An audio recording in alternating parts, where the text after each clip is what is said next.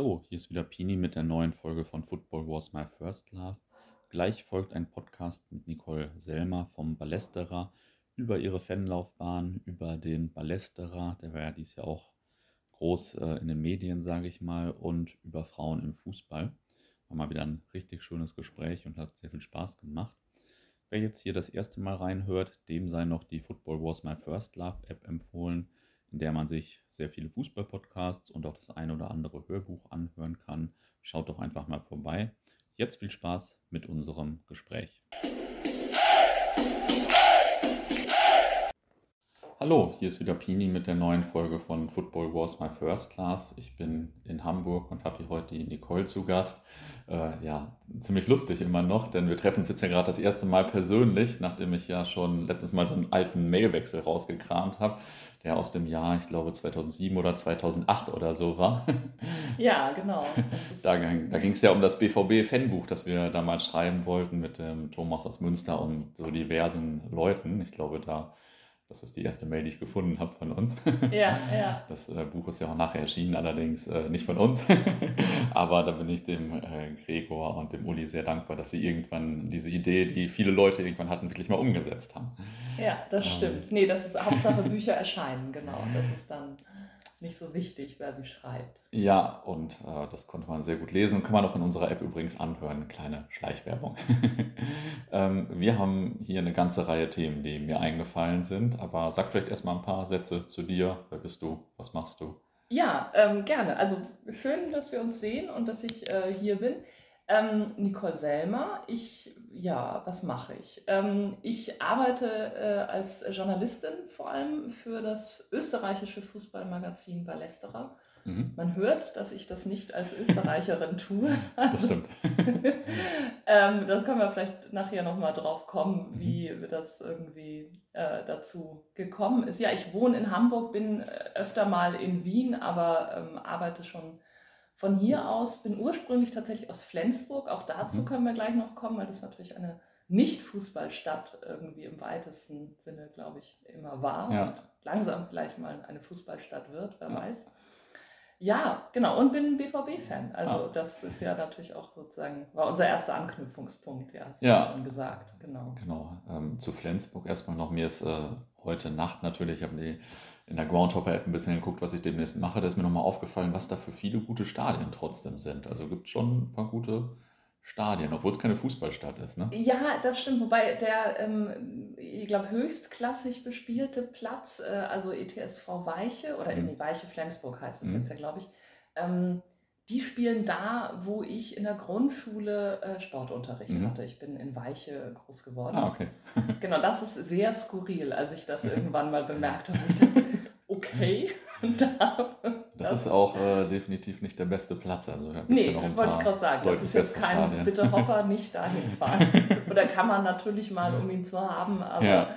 ist jetzt nicht das erste Ziel irgendwie. Aber das Stadion ist ganz cool, oder war es damals zumindest, mhm. so das, das städtische. Das bauen sie jetzt, glaube ich, um oder haben ah, okay. sie schon.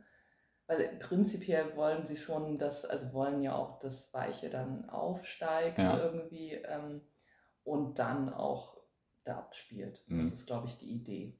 Okay, also äh, schnell mal nachgucken und schnell Gas geben, bevor es umgebaut ist vielleicht. Ja. Ähm, meistens ist es ja vor dem Umbau besser als nachher. ähm, wie bist du denn in Flensburg BVB-Fan geworden? Ja, das bin ich nicht in Flensburg. Oder, also, oder dann vielleicht genau. erstmal zum Fußball gekommen. Ja, ich bin zum Fußball tatsächlich mhm. so über Fernsehfußball. Also Fernsehfußball und dann ähm, Bundesliga-Konferenz im Radio hören. Das mhm. ist sowas, was ich dann so als äh, Jugendliche tatsächlich gemacht habe. Mache ich auch heute noch ab mhm. und zu. Also wenn Borussia nicht am Samstag spielt, dann höre ich auch immer noch so ab und zu die, mhm. die Radiokonferenz. Finde ich auch immer noch irgendwie hat was. So. Ja. Mache ich irgendwie gern. Aber genau, das war tatsächlich so Fernsehfußball irgendwie eher. Und dann bin ich nach Hamburg gezogen mm, und also wirklich vor 30 Jahren äh, und hätte vermutlich irgendwie St. Pauli-Fan werden sollen. Also das mhm. wäre, glaube ich, so eigentlich der klassische Weg für mich, so biografisch, politisch und sonst wie. Aber äh, die haben ja einfach zu schlecht Fußball gespielt. Aha. Weil, wie gesagt, ich bin so mit Fernsehfußball sozialisiert. So, und das ja. ist dann, glaube ich, da denkt man, nee, das ist ganz schön, finde euch politisch hier alle cool, aber irgendwie ja. äh, sorry, das geht irgendwie nicht. Ja, ja. Und HSV war dann irgendwie auch nichts. Und dann war irgendwie BVB tatsächlich über so, also wahrscheinlich so 92, 93, also so diese Europacup Mhm. irgendwie Erfolg. Und also ich auf jeden Fall äh, bei der ersten Meisterschaft, über die konnte ich mich schon sehr, sehr, sehr Ah, freuen in den cool. 90ern. Also das war so sehr rechtzeitig irgendwie. Aha. Genau, so ist das irgendwie. Ja, und dann, also ich würde jetzt auch mal sagen, also vermutlich, wenn jetzt nicht zweimal Meister und Champions League wäre, das vielleicht auch, wäre ich dann doch irgendwann Ja. doch auch bei St. Pauli gelandet oder ey, womöglich oder beim HSV oder sonst irgendwo, keine Ahnung. Mhm. Also genau, aber dann war es halt, ja, dann war es natürlich irgendwann zu spät. Ne? Also Ja. so die trüben Jahre, ja. Ja, da, die gehören dazu, ne? Ja, genau, genau. Also Mhm. ich habe gerade vor ein paar Jahren noch mal irgendwie, als Florian Kringe, glaube ich, seine Karriere beendet hat oder Mhm. irgendwie, keine Ahnung, irgendwie Kringe noch mal so aufploppte und ich dann noch mal so in sehr intensiv an die Zeit als Kringe halt, jo, das ist der Kreative Ja. bei uns so. Ja, Und dann, wichtiger Mann. Nee, genau, war, Ja, war ja. halt auch so und ja, ist dann eben auch, gehört ja auch dazu. Ja, ich vergöttere immer noch aus der gleichen Generation Salvatore Gambino und seine, also sein, seine Bedeutung für mich und seine Karriere danach sind wirklich sehr unterschiedlich. Aber ich liebe ihn wirklich sehr Ja. für die Zeit auch. Ja. Ähm, erinnerst du dich so an seine, deine ersten Live-Spiele im Stadion, in welchem auch immer? Ja, das ist ganz, ich habe das letztens irgendwann schon mal erzählt, ich weiß gar nicht in welchem Zusammenhang, tatsächlich nicht. Total skurrile Lücke, ich weiß es nicht. Also ich nehme mal, ich würde mal vermuten, es war ein St. Pauli oder HSV-Spiel. Ich würde eher auf St. Pauli tippen, aber ich weiß es tatsächlich. Mhm. Also es ist mir überhaupt nicht mit, ja genau, das war das. Ja, es ging so aus, äh, es gab irgendwie dann noch eine Ecke in der 93. die aber nichts einbrachte. Oder Mhm. weiß ich alles leider überhaupt nicht mehr. Genau. Nee. ja, auch so ist das ja manchmal beim ersten Spiel. Ne? Also ich habe äh, gerade diese Woche ein YouTube-Video von meinem ersten Spiel 1991 gesehen. Ganz interessant. Also das Ergebnis wusste ich noch, aber war auf jeden Fall sehr interessant. Und ähm, letztens habe ich mit jemandem gesprochen, der ist schon seit der Saison 67, 68 MSV Duisburg-Fan und dachte irgendwie 50 Jahre das Spiel wäre 2-2 ausgegangen. Äh, nee, wäre 2-1 ausgegangen, ist aber 2-2 ausgegangen, hatte dann so 50 Jahre später irgendwie gemerkt. Ja, na, das ist ja, auch, ist ja auch die Geschichte, die man sich Ja. ausdenkt, ja, oft interessanter als Ja, ja. Konkrete. Ergebnisse ist Ja. vielleicht manchmal ein bisschen sekundär. ähm, wie kam es denn oder wie ist es gekommen, dass du dich beruflich mit Fußball beschäftigst? Ähm, ja, das ist dann tatsächlich ähm, auch noch äh, deutlich später gekommen. Also ich habe äh, Literaturwissenschaft studiert und irgendwie habe in Schweden studiert und Mhm. habe so als Übersetzerin gearbeitet und an einer, an einer Doktorarbeit gearbeitet und die dann aber irgendwie nicht zu Ende geschrieben und habe dann ist irgendwie so mehr nebenbei die Idee entstanden, wie ist denn das eigentlich für Frauen oder andere Frauen, die Fußballfans sind? Mhm. Und da wollte ich eigentlich was zu lesen äh, und habe das gesucht, gab aber nichts dazu. Und dann war so ein bisschen so die Idee, naja, dann schreibe ich da mal ein Buch Ja. zu. Cool. Ja, genau, so wie, wie so erstmal so eine Schnapsidee und dann ähm, habe ich das aber gemacht. Mhm. ähm, und das ist 2004 erschienen und das war ein super, also hatte ich nicht so geplant, aber war im Nachhinein natürlich idealer Zeitpunkt, weil es so kurz vor der WM in Deutschland war, Mhm. wo es einfach ein großes Interesse, viele Ja. viele Netzwerke, viele Leute, die was irgendwie sich irgendwie auch noch mal ein bisschen mit Fußball Plus, also Mhm. nicht nur das, was auf dem Platz ist, beschäftigt haben, Ja. wo es auch Geld gab und Interesse dafür. Und da bin ich dann quasi da so reingerutscht. Also Mhm. habe dann natürlich, also habe über die Recherche zum Buch auch total viele Leute kennengelernt und wie sich sowas, also beruflich ergibt sich ja Mhm. meistens über die Menschen, die Ja. man kennt. Und so ist es Ja. da irgendwie auch passiert. Also es war quasi, ja, dass ich mich dreimal umgedreht habe und plötzlich habe ich, irgendwie war das ein bisschen so auch ein Job. Ja. Also ohne, ohne interessant. festen Plan. Ja, genau, also wirklich so ein bisschen zufällig. Und, Mhm. Und also ich habe dann irgendwie, oder mache ich auch immer noch, ähm, arbeite so freiberuflich für die Koordinationsstelle Fanprojekte. Mhm. Ähm, also mache da so ein bisschen so Öffentlichkeitsarbeit für eben, also sozialpädagogische Fanarbeit und habe darüber eben auch viele Leute getroffen, mache da auch so bei den großen Turnieren, irgendwie, wo es halt mhm. halt immer so Fanbetreuung gibt. Bin jetzt überhaupt kein Nationalteam-Fan, ja. aber. Ähm, das haben wir gemeinsam auch. das ist halt als Job, war das halt oder ist es eben total cool, weil ich eben auch in, in der Ukraine, in Brasilien und Russland irgendwie war, wo ich mhm. jetzt sonst nicht unbedingt, glaube ich, hingekommen wäre. Und ähm, mhm. da war jetzt dann noch Gut, da muss man noch so ein bisschen Schland irgendwie dazu aushalten, aber das war halt schon auch ganz cool. Und darüber, also über diese ganzen, über dieses Leute kennenlernen und irgendwas im Fußball machen, irgendwas mit Fan-Themen machen, sich damit irgendwie mhm. beschäftigen, bin ich dann halt auch zum Ballesterer gekommen. Mhm. Ist ja erstmal ziemlich lustig, denn ähm, ich, ich glaube, die Unis sind voll von Leuten, die sich vielleicht überlegen, wie sie da hinkommen und vielleicht viel mehr Gedanken machen, als du früher dazu gemacht hast ähm, ohne dass das nachher erfolgreich ist. Ja, genau. Ich glaube, also ein bisschen ist es natürlich auch, das ist jetzt ja auch alles schon etwas länger her. Also auch damals gab es ja schon so ein, so ein also rund um die WM ist, glaube ich, ganz viel von diesem, diesem Fußballkultur, das ist mhm. mal so ein unschönes Wort, aber es mhm. passt halt irgendwie natürlich auch, ist ja auch da so entstanden.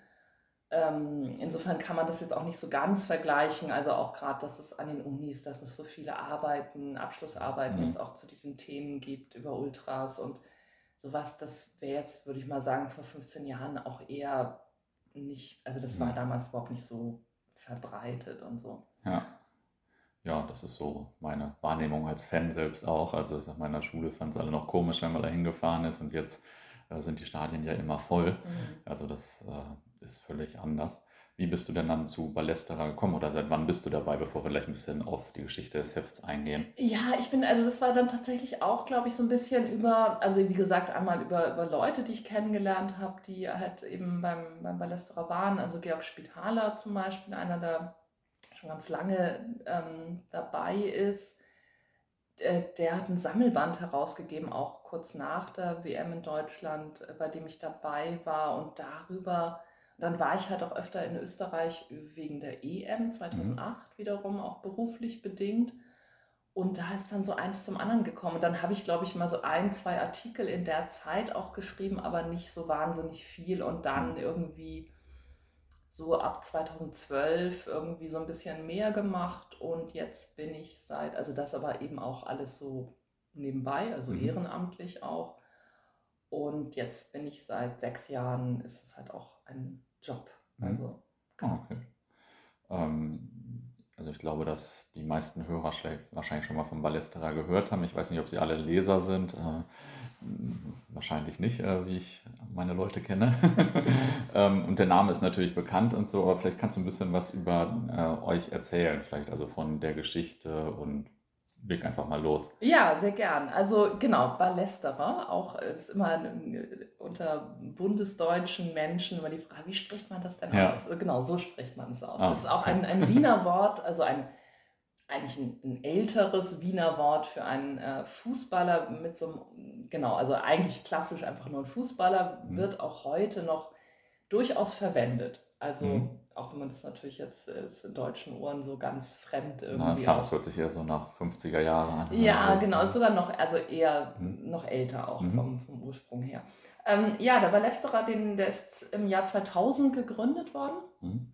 Also auch interessanterweise zeitgleich äh, mit den Elf Freunden und auch ein, zwei anderen Magazinen in Europa. Also ich glaube, das ist auch so eine, auch nicht, nicht zufällig irgendwie und auch aus dem Wunsch heraus, anders über Fußball zu berichten und zu mhm. schreiben. Mhm. Also eben auch ein bisschen so ein Abgenervtsein von, von dem Mainstream klassischen Kicker und Sportbild sozusagen. Sportjournalismus, mhm. genau, auch von den Strukturen da irgendwie, also dieser, was auf Österreichisch die Verhaberung, also dieses, das Geklüngel, dieses Kumpelding zwischen Journalismus und Fußball, das war natürlich damals auch schon so.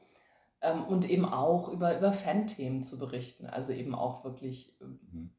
Fans auch nicht als, naja, die sind irgendwie da, machen Lärm und manchmal nerven sie und sind Chaoten, sondern das Fans als total mhm. elementaren Teil des Spiels wahrzunehmen und eben auch ähm, Fußball nicht nur als sportliches, sondern als, als gesellschaftspolitisches Ereignis Aha. zu sehen. Was damals noch recht neu war. Also ihr habt damals wahrscheinlich nicht gedacht, oder deine Kollegen haben damals wahrscheinlich nicht gedacht, äh, dass sie 100.000 Leser bei der ersten Ausgabe haben oder so. Nee, wahrscheinlich genau, wahrscheinlich, hatten sie so ein bisschen. Fanzine-mäßig. Genau, wahrscheinlich, ne? genau. Also das war, das fing eigentlich tatsächlich an von, von äh, unserem Gründer äh, Reinhard, so ein Uni-Projekt und wo er das sozusagen diese Idee entworfen hat und auch so ein Ding von, ach naja, jetzt mache ich das auch. Jetzt, wo ich mir Mhm. das Konzept schon überlegt habe, kann man es jetzt ja auch Mhm. umsetzen. Ähm, Einfach machen, sehr gut. ja, genau, auch so einfach machen und gar nicht irgendwie mit, weil dann gibt es das in 20 Jahren noch und da, da, da, sondern Mhm. einfach, ich mache es jetzt. Ja. Und es war dann eben auch, wie du sagst, so klassisch irgendwie kopiert und vor den Stadien verkauft Mhm. und ist am Anfang natürlich auch irgendwie überhaupt nicht regelmäßig erschienen. Das ist dann mit der Zeit entstanden und es hat dann Mhm. halt so verschiedene Professionalisierungsschritte eben gegeben. Also da war jetzt die EM in Österreich natürlich auch hilfreich Ja, irgendwie. Ähm, ja, genau. Und ich würde sagen, dass, also ist, wenn man jetzt heute eine der ersten Ausgaben neben unser Magazin jetzt hält, sieht es sehr, sehr anders aus.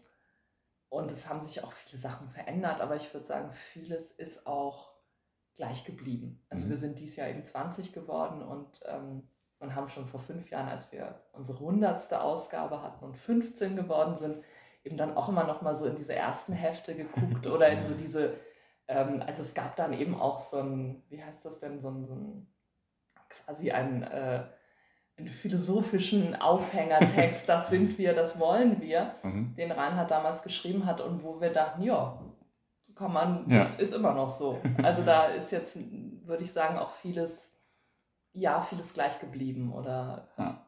dem sind wir auch noch weiter treu und finde ich auch, auch noch genauso wichtig wie Ja. vor 20 Jahren. Ist ja auch cool, dass man da noch gerne reinguckt, wenn ich in die Fanzines aus dem Jahr 99, 2000 gucke, die ich geschrieben habe. Dann ist das eher immer so, so ein gemischtes Gefühl. ähm, naja, ich war damals ja noch ein bisschen jünger. Aber ähm, gab es da am Anfang dann irgendwie so ein, zwei Themen oder Artikel, die irgendwie total bekannt geworden sind oder wo ihr jetzt alle mal noch denkt, hier der Artikel im Jahr 2002, der war krass und deswegen sind wir auch groß geworden oder so? Ähm, ah, ja, bestimmt. Das ist aber tatsächlich, das ist dann für mich jetzt, weil, weil ich da noch nicht so dabei war. Also ich glaube, es gab da mehrere ähm, Sachen. So, ähm, ah, ja, das finde ich jetzt schwer zu sagen. Oder das, da habe ich jetzt gar nicht noch mal genauer in die Historie geschaut.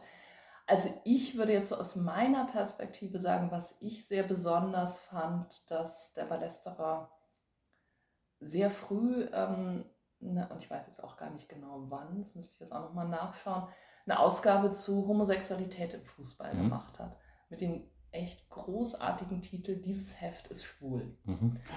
Ähm, also und ich glaube, dass das, das hat natürlich auch nicht allen Leuten gefallen, eh klar, aber nichts, was man macht, gefällt irgendwie Ja. allen.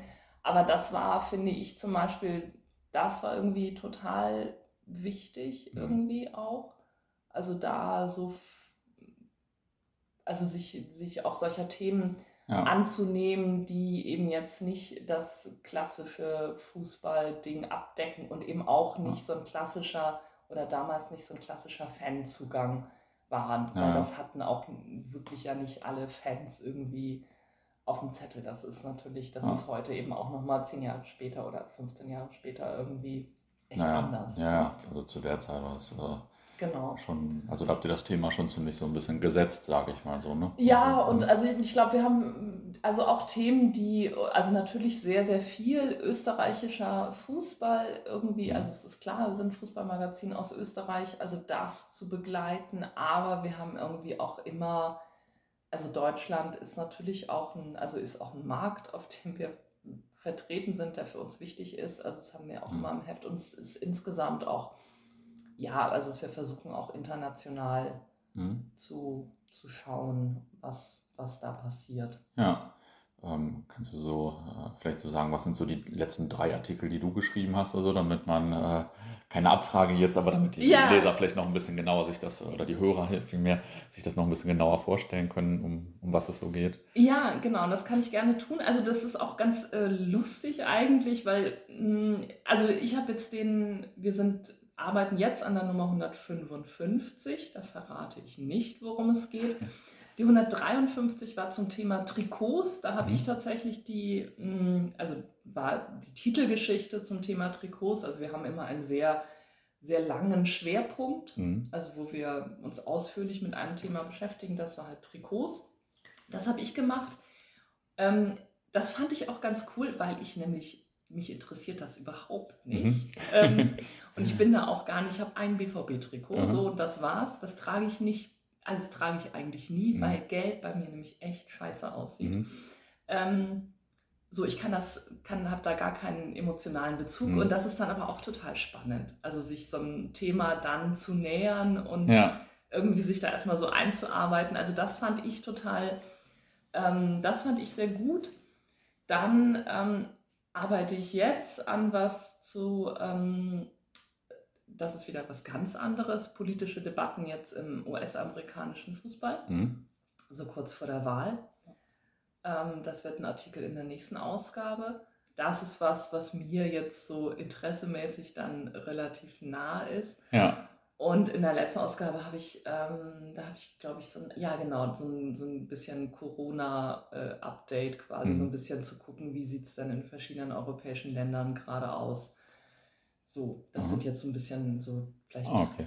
Also auch sehr unterschiedliche Beispiele. Ja. Und das ist auch sehr cool. Also das ist was, was ich hm, an, an der Arbeit irgendwie auch ja, total gern mag. Und dann habe ich im letzten Heft auch noch eine Rezension oder einen Text zu einem Fotobuch ähm, über Union Berlin gemacht. Mhm. Das, hat, das war irgendwie auch schön, also weil wir das eben auch nochmal so zum Bundesliga-Start in Deutschland ah. dann ähm, im Heft hatten, so Schwarz-Weiß-Fotos aus der cool. alten Försterei. Ja, das ist natürlich cool. Ja, ähm, ja wenn ich äh, die Artikel alle gelesen habe, habe ich auf jeden Fall viel gelernt. Denn jetzt zum Beispiel mit US und so habe ich gar keine Ahnung von. Ja den Trikots geht es. gibt nämlich in unserer App auch so einen äh, verrückten Trikot-Podcast. Ich glaube, es sind auch zwei Österreicher. Ne? Ah, ja, ja, ja. Mhm. Und äh, also ich, mein letztes Trikot ist auch aus der Saison 2003, 2004, also schon lange her. Aber dieser Trikot-Podcast ist richtig geil, wenn sie dann über die Trikots in der australischen Liga sprechen und so. Und du hast ja, ich habe nicht so einen krassen Bezug zur australischen Liga. Das ist richtig geil. Also, äh, also ich meine, das Trikot ist die eine Sache, aber was man daraus alles machen kann an Stories und so, schon, schon cool. Ja, nein, genau, stimmt. Von dem Podcast, den habe ich auch, äh, jetzt wo du es sagst, auch äh, nochmal wieder im, im Kopf. Genau, nein, das ist, finde ich, auch total faszinierend, dann mitzukriegen. Mhm. Also was irgendwas ist, wofür Leute dann so eine Leidenschaft ja, haben. Es gibt ja auch viele Sammler, die da wirklich äh, die geilsten Sachen zu den Trikots wissen und so. Und ja. ähm, also da kann ich schon stundenlang zuhören. Mhm.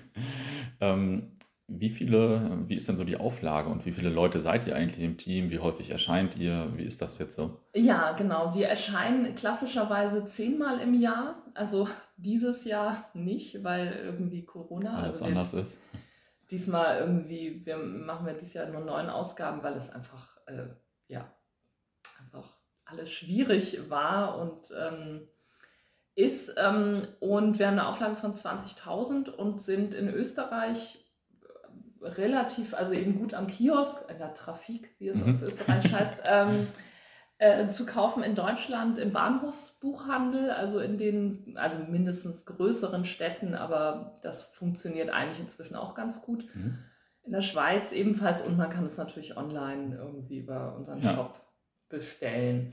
Und wir sind, ähm, wir sind viel zu klein für das, was wir machen. Also ich würde finde, wir sehen immer viel, viel professioneller aus als Magazin, als wir mhm. sind. Also die bezahlte Redaktion, das sind anderthalb Leute. Ich bin die halbe Person mhm. und mein Kollege Jakob Rosenberg in Wien.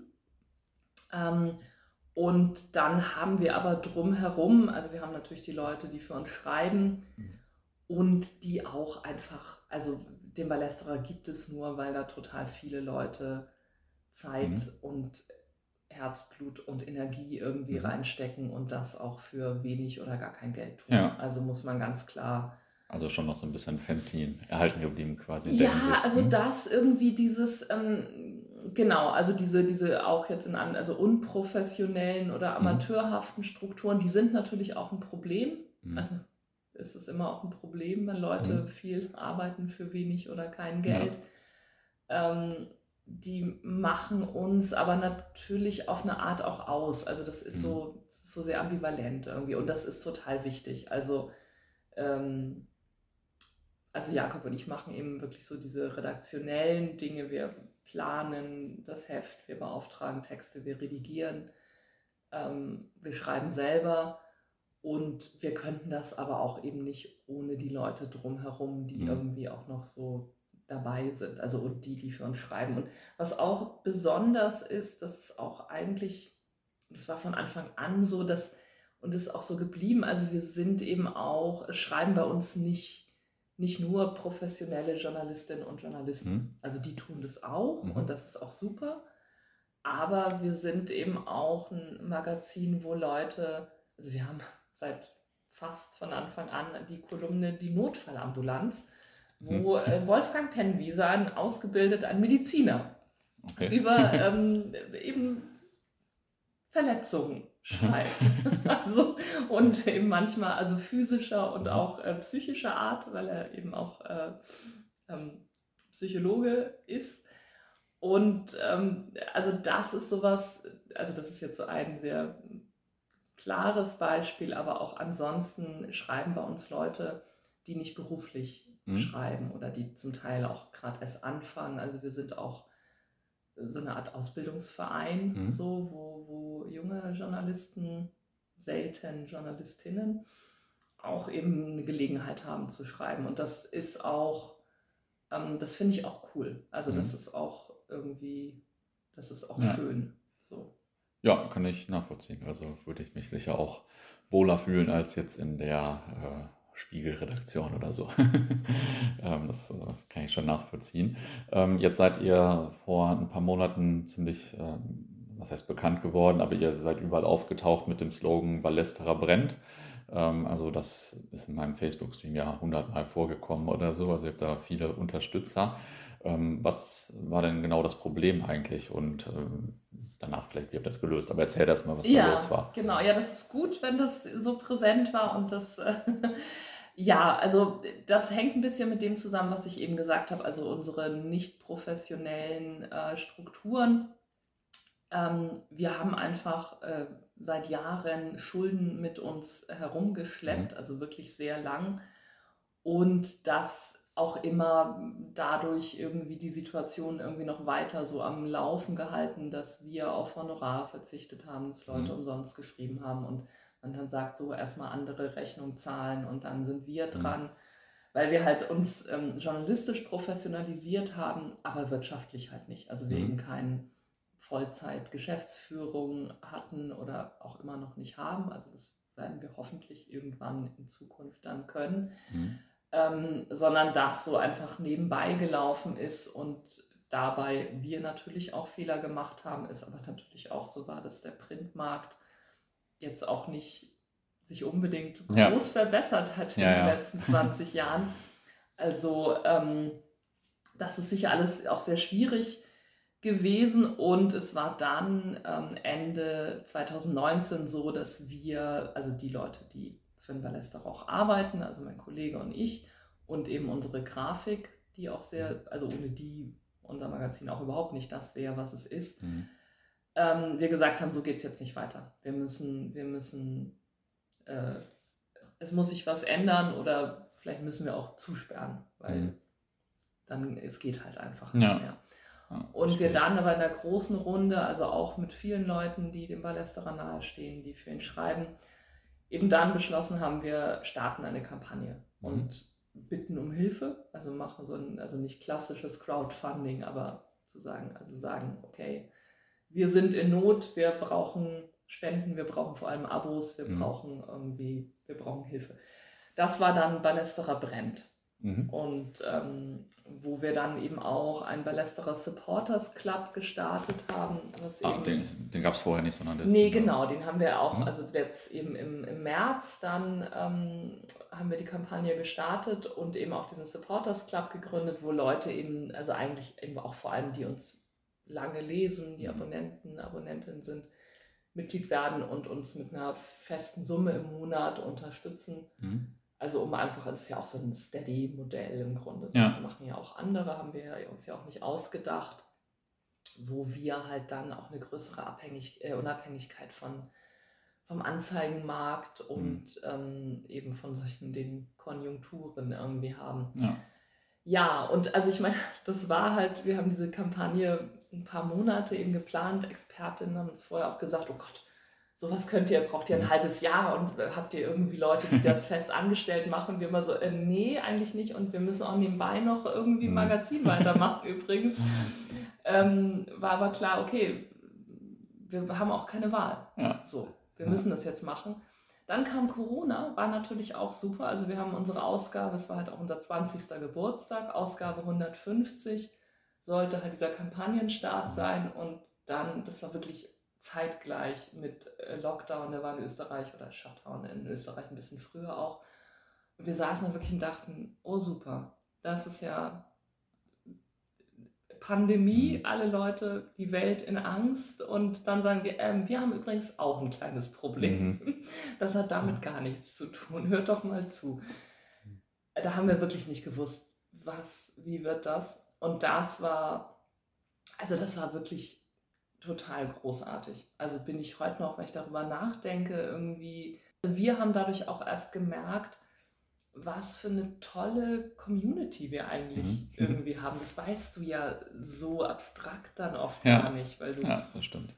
Weil wir natürlich jetzt nicht irgendwelche Marketinguntersuchungen und irgendwie mhm. all sowas machen und wir auch vorher nie gesagt haben, wie schlecht es uns geht. Mhm.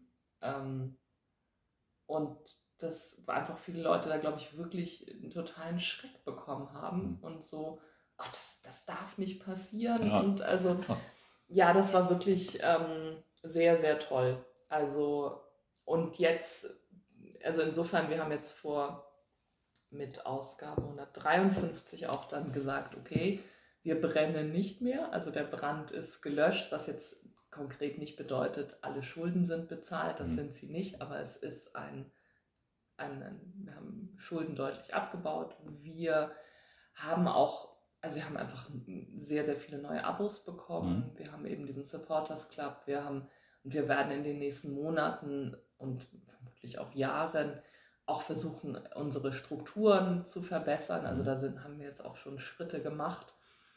Also es ist nicht nur, Leute sollen uns jetzt Geld geben, aber wir machen weiter wie vorher. Das war eben auch von Anfang an klar, dass geht natürlich ja, nicht. Ne? Wobei natürlich auch gut ist, wenn ihr weitermacht wie vorher und da jetzt nicht äh, der BWLer regiert oder so. Nein, genau, das mhm. ist halt auch wirklich immer so ein schmaler Grad natürlich. Also weil wir eben jetzt auch nicht, ähm, also abgesehen davon, dass jetzt auch nicht die Verlage vor der Tür stehen, die uns übernehmen wollen, mhm. uns natürlich auch an diesem, wir sind klein, aber wir sind unabhängig und wir können mhm. im Grunde machen, was wir wollen, das natürlich auch wahnsinnig viel wert ist. So, ja, ne? ja. Also ja, auf jeden Fall. Genau.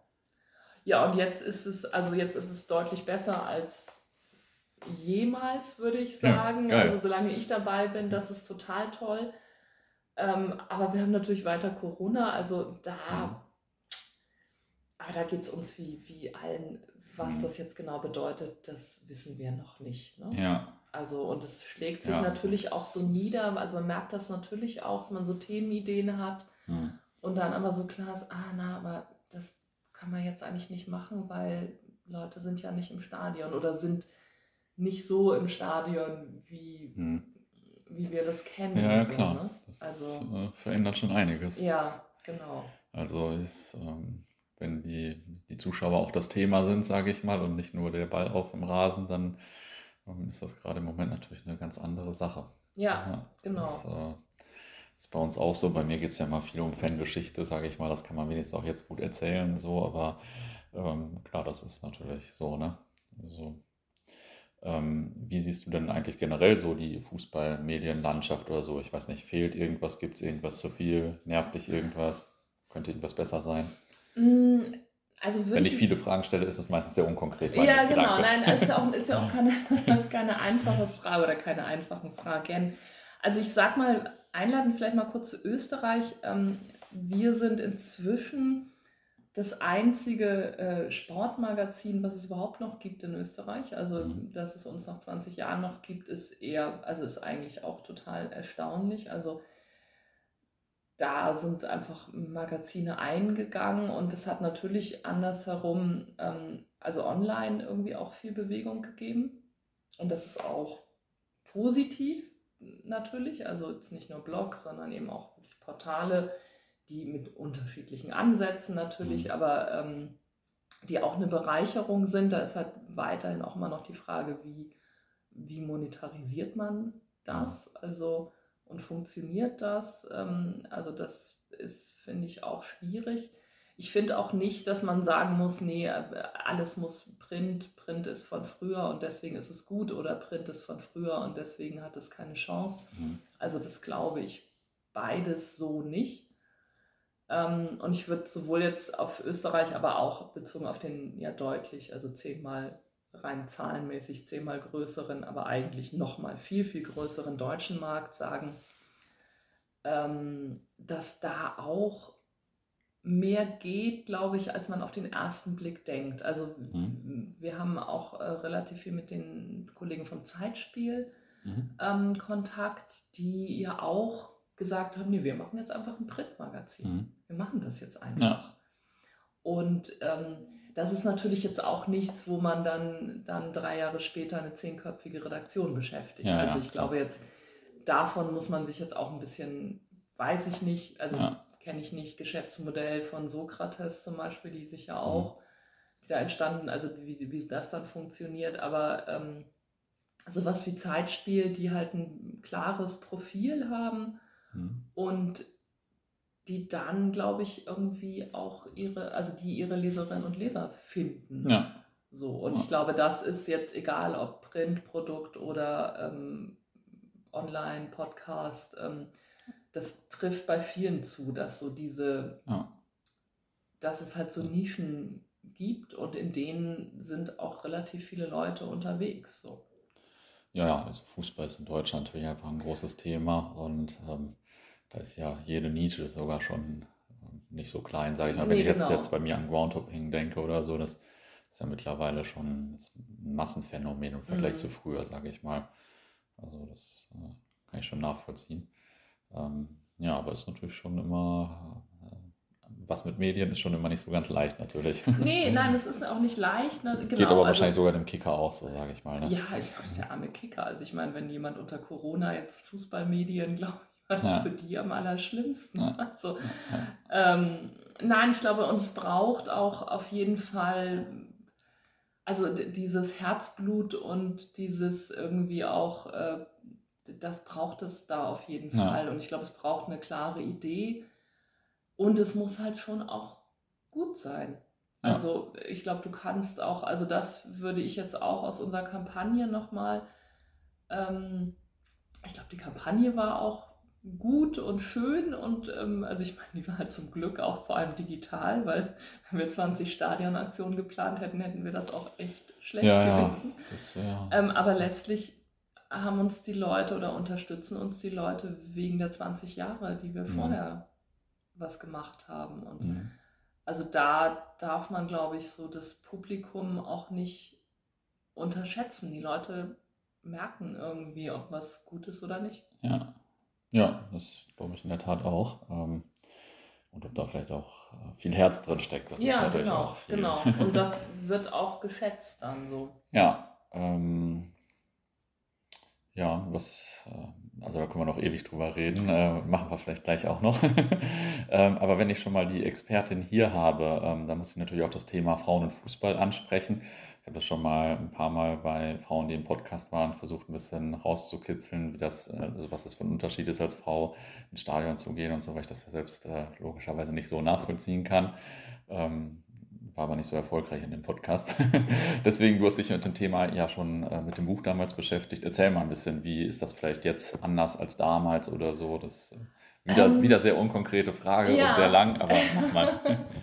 Ähm, ja, das ist aber interessant, dass du das sagst, dass das, ähm, dass das dann schwierig war, das herauszukitzeln. Ich glaube, das ist auch nicht untypisch, weil das ähm, für, und das kann ich auch nachvollziehen, für, für Frauen diese Frage mit, wie ist denn das so für dich als Frau, auch immer total blöd ist mhm. oder schwierig, weil man ja auch, also es ist ja nicht so, ähm, also für mich ist ja nicht irgendwas als Frau so. Ja. Also ich, sondern das bin ich ja, ist ja nicht so, ah nee, Dienstag bin ich Frau und sonst bin ich ja, irgendwie klar. aber anders. So, also das ist halt irgendwie, ich gehe halt zum Fußball, ich gehe einkaufen, ich arbeite, ich mache irgendwie einfach die Dinge, die ich mache, so. Und du weißt es manchmal ja, du weißt es dann ja auch nicht, ah, ist das jetzt als Frau oder ist das irgendwie sowieso? Also, also und, und es ist dann auch immer schwierig, darüber so zur, zur Auskunftgeberin äh, zu mhm. werden. Also ich verstehe diesen Widerwillen, den da ähm, Frauen haben. Ich finde es trotzdem aber auch total wichtig, also das zu thematisieren. Ähm, mir ist das war, als ich das Buch geschrieben habe, so eine total wichtige Erkenntnis und das finde ich ist immer noch so. Ähm, Frauen gehen aus denselben Gründen zum Fußball wie Männer. Mhm. Da ist der Unterschied ist irgendwie, oder den kann man so pauschal nicht sagen. Also natürlich, manche das vielleicht irgendwie finden jetzt dies oder jenes nochmal wichtiger, aber das ist bei Männern ja auch so. Ja, ja klar. Aber so dieses allgemeine irgendwie, da gibt es dieses, es ist das Soziale, es ist der Verein, es ist irgendwie Leute, die man trifft, es ist aber auch dieses, die Atmosphäre, Stadion, es ist auch irgendwie dieses, es ist halt Fußball, also was bedeutet Fußball auch in, in dem Land, in ja. dem du lebst, dass du darüber auch so eine Verbindung mit allen möglichen Leuten hast, du ja. irgendwie, ähm, worüber du reden kannst, ähm, Leute, die du auch mit dem du sonst irgendwie kein Thema hättest vielleicht. Ja. Ähm, so, das würde ich sagen, das sind so die, die Basics. Und die sind für Frauen im Grunde, da kommt genau dasselbe, wenn du fragst, mhm. raus wie bei Männern. Mhm. Und es ist aber natürlich trotzdem anders, ja. weil, weil es für Frauen eben anders ist, weil der Fußball mhm. auch immer noch ähm, diese, also eine männliche Geschichte hat und eine männliche auch Gegenwart.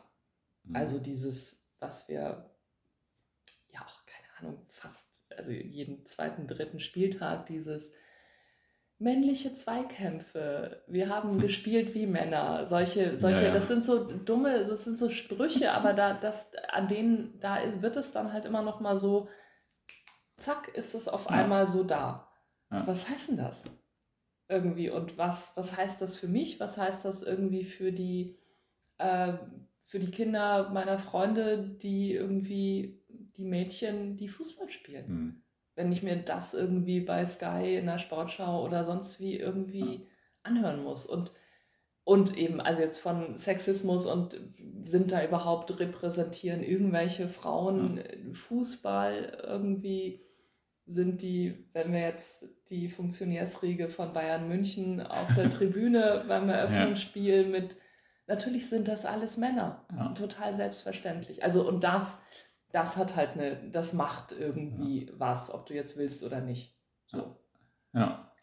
Ja, das, äh, ich frage das so ein bisschen, ja, ein äh, bisschen unkonkret hinter dem Hinter, bei dem Hintergrund, dass du damals ja schon, damals äh, schon ein Buch geschrieben hast, mhm. wo das ja noch irgendwie das Thema viel kleiner war als heute, wo jetzt also ich kriege ja auch nur einen Ausschnitt mit, was diskutiert wird, aber jetzt ging es ja um die BVB Frauenfußballabteilung mhm. und da ähm, war das ja auch irgendwie so, so ein Teil des Themas zumindest, mhm. sage ich mal so. Was meinst du eigentlich zu der Fußball, Frauenfußballabteilung bei Borussia? Ja, was mein, ja, interessant. Ähm, ich habe auch ab, also es gab ja diese Umfrage, also fand ja. ich auch super, dass der Verein das gemacht hat. Also finde ja. ich total wichtig, einfach mal fragen wir doch mal, was ja. denken denn die Leute? Ähm, also ich habe jetzt nicht mehr jede Frage im Gedächtnis. Ähm, ich habe, glaube ich, tendenziell auch für die Lösung gestimmt, die sie jetzt machen. Mhm. Also ein eigenes, also ein Team quasi aufzu, also es ein Team zu machen, mhm. so, oder eine Abteilung zu machen und irgendwie unten anzufangen. Mhm.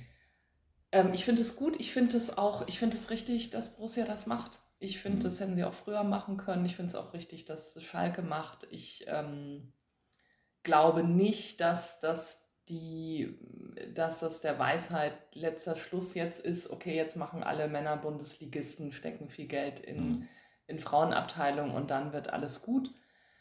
Ähm, ich glaube aber schon, dass für, also um den Fußball weniger, also das, was ich eben beschrieben habe, diese, diese Männerdominanz, auch diesen Sexismus, das irgendwie den Fußball irgendwie geschlechtergerechter zu machen, Mhm. dass dafür Frauenfußball total wichtig ist. Mhm.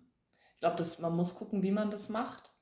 Aber ich finde, ich habe für diese Stimmen, die dann irgendwie sagen, nee, also dieses nee, unser Traditionsclub, bla bla bla, und das Ja. sollen halt die anderen machen, gibt doch Turbine und gibt irgendwie, was weiß ich, äh, was in der Nähe irgendwie. Also da, das, das teile ich überhaupt nicht. Also Mhm. ich finde es gut, dass sie das machen. Ich finde es gut, dass sie das mit ein bisschen Überlegung auch hoffentlich machen. Also nicht irgendwie jetzt von heute auf morgen. Mhm.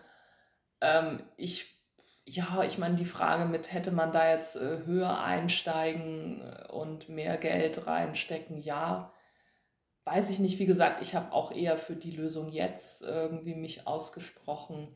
Aber ich bin da jetzt auch nicht so, so klar. Und generell, äh, also zu, der, zu dem, was hat sich verändert jetzt in den 15 Jahren seit dem, meinem Buch oder so. Dessen Titel du noch gar nicht genannt hast, glaube ich. Ja, oder? Watching the Boys Play. Nee, das kann man auch nicht mehr kaufen, von daher. Ach so, okay. Auch, aber schadet ja trotzdem nicht. Oder ich glaube, irgendwo so antiquarisch irgendwie. Mhm. Genau.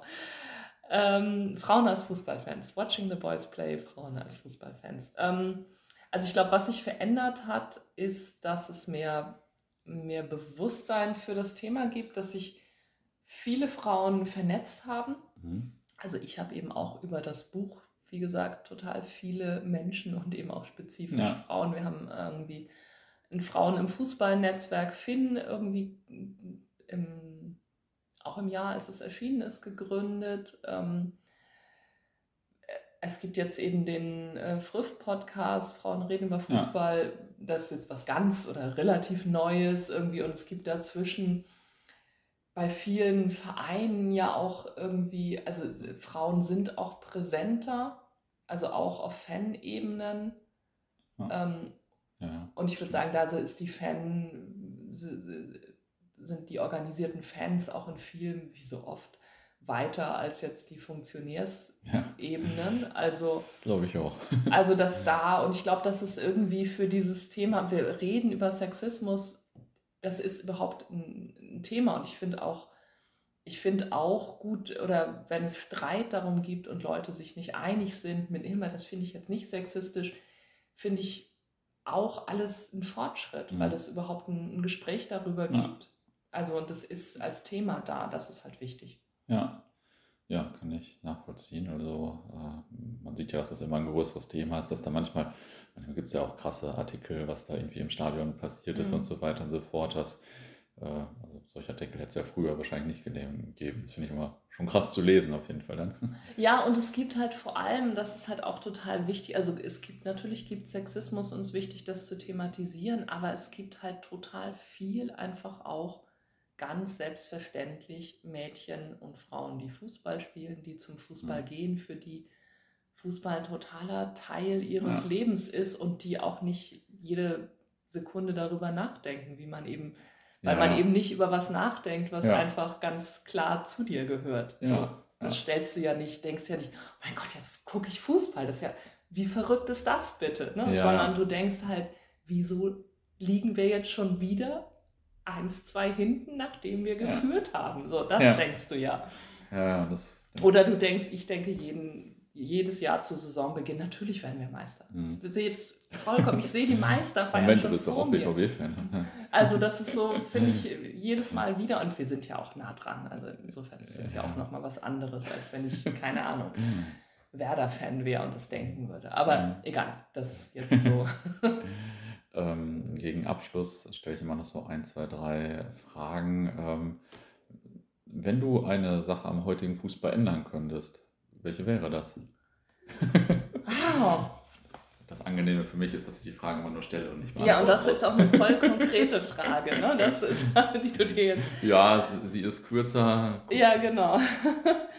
ähm, ja, also es gibt, glaube ich, viele Sachen, die ich ändern würde, aber ich nehme jetzt mal im Anschluss an das, worüber wir jetzt gerade gesprochen haben. Ich würde ändern, ähm, ich würde sagen, dass Mädchen und Jungen und Männer und Frauen dürfen einfach zusammen in Teams spielen. Mhm. Und dann gucken wir mal, was passiert. Das würde ich Das wäre ändern. auf jeden Fall, äh, auf jeden Fall interessant am Anfang. Ja. Weil das ist ja, ist ja krass. Also Gibt's, ich, ich, kann mich an kein Spiel erinnern, dass es so gab, mal testweise oder sowas. Nee, also ich meine, es gibt es halt im, im, im Jugend- oder Kinderfußball, ja, ne? bis so irgendwie, wir vergessen 14 oder so, ja. gibt es halt gemischte Teams und wo ich auch sagen würde, das ist gut und manchmal ist es schlecht, so, es kommt halt drauf an. Aber ansonsten gibt es das nicht, nee, oder nur im Freizeitfußball. Ja, genau, ja. aber das würde ich, das würde ich ändern. Ja, cool. Ähm, und meine andere, noch standardmäßigere Frage zum Abschluss muss jeder immer noch eine amüsante oder interessante Anekdote ja, rund oh um Fangeschichte oder dein, deine Beschäftigung mit Fußball quasi erzählen. Oh ja, aber da möchte ich auch, das, das ist lustig, das hatte ich jetzt gar nicht so geplant, aber da sind wir jetzt auch voll beim, da möchte ich erzählen vom Pokalfinale der B-Junioren, nee, D-Junioren waren sie damals, 2016, 17 in Hamburg. Hm. Nicht ein, der Verein, den ich in Hamburg unterstütze, ist äh, der SC Sternschanze, beziehungsweise das ähm, Mädchenteam, wo die Zwillingsmädchen von Freunden von mir spielen, die waren D-Junioren und waren im Pokalfinale. Das war sehr, sehr aufregend. Gegen Bramfeld gespielt wurde, das wird das Pokalfinale oder die Pokalfinalspiele werden dann oh, irgendwo am Ende der Welt, wo der Hamburger Fußballverband mhm. sitzt, wieder vergessen wo, mhm. irgendwo im Osten von Hamburg, ausgetragen, irgendwie im Mai. Und das war sehr ein total dramatisches Spiel, was äh, ich glaube, jetzt habe ich das Ergebnis auch schon wieder vergessen, worüber wir vorher sprachen. Ich glaube, es endete dann 2-1 in der Verlängerung. Es gab zwei gelbe Karten und eine rote Karte, was beim also Kinderfußball und oh, äh, also speziell Aha. vielleicht auch nochmal Mädchenfußball wirklich habe ich noch nie erlebt. Also und es war halt echt, also es war wirklich so großes, großes Drama. Und eben, also SC Sternschanze hat dann, ich glaube, das 2-1 in der Verlängerung mhm. erzielt. Es war dann aber auch wirklich so ein bisschen eklar, weil die auch einander nicht die Hände geben wollten, die Bramfelderinnen sich betrogen fühlen. Das war also wirklich großes, großes Drama, aber ganz toller Tag. Ja. Okay, cool. Ähm, ich hätte wahrscheinlich die Gegenseite unterstützt, denn ähm, es gibt ja von Abschlag der HSV-Band so ein bekanntes Lied Mädchen aus Bramfeld. ja. Und das hätte ich natürlich äh, 30 Mal am Stück äh, gesungen, gesummt oder zumindest gehört oder so. Ja, dann, aber dann gut, dass du nicht da warst. Ohne, dass ich jetzt sagen. die Mannschaft kenne oder so. Okay, ja, vielen Dank erstmal. Ich hoffe, ich habe nicht zu viel rumgelabert und zu viel äh, unkonkrete Fragen gestellt. Das fällt mir natürlich immer bei so äh, Medien äh, und so Themen natürlich ein bisschen schwieriger, als wenn es um ein konkretes Spiel geht oder ja, eine konkrete Nein, Tour gut, nach ja. Vladivostok oder so. Aber du hast äh, auf jeden Fall auch viel gelacht. Also gerade beim Ballesterer, das ist natürlich schön, weil es ja irgendwie zeigt, dass es vielleicht nicht mehr so am Brennen ist. Und nee, genau. Aber was natürlich nicht daher. heißt, man den Ballesterer nicht trotzdem unbedingt lesen und unterstützen sollte. Das also, wollte ich damit natürlich genau. nicht sagen. Nein. ja, das, ja, vielen Dank. Hat Spaß gemacht. So, und heute gibt es mal ausnahmsweise eine kleine Nachrede. Es ist nämlich ganz frisch der erste Podcast von Ben Redelings bei uns in der Football Was My First Love App online gegangen. Der Ben ist ja ziemlich bekannt im Fußballkulturumfeld für seine Kolumnen, für die Bücher, für die Fußballquizzes und äh, bald hoffentlich auch für seinen Podcast. ähm, 32 Minuten heißt der und geht zurück auf eine Anekdote des früheren Schiedsrichters Wolf-Dieter Ahlenfelder um den es auch in der ersten Folge geht und um die Anekdote auch. Also hört mal rein, viel Spaß dabei und wir hören uns in den nächsten Tagen wieder. Bis dahin.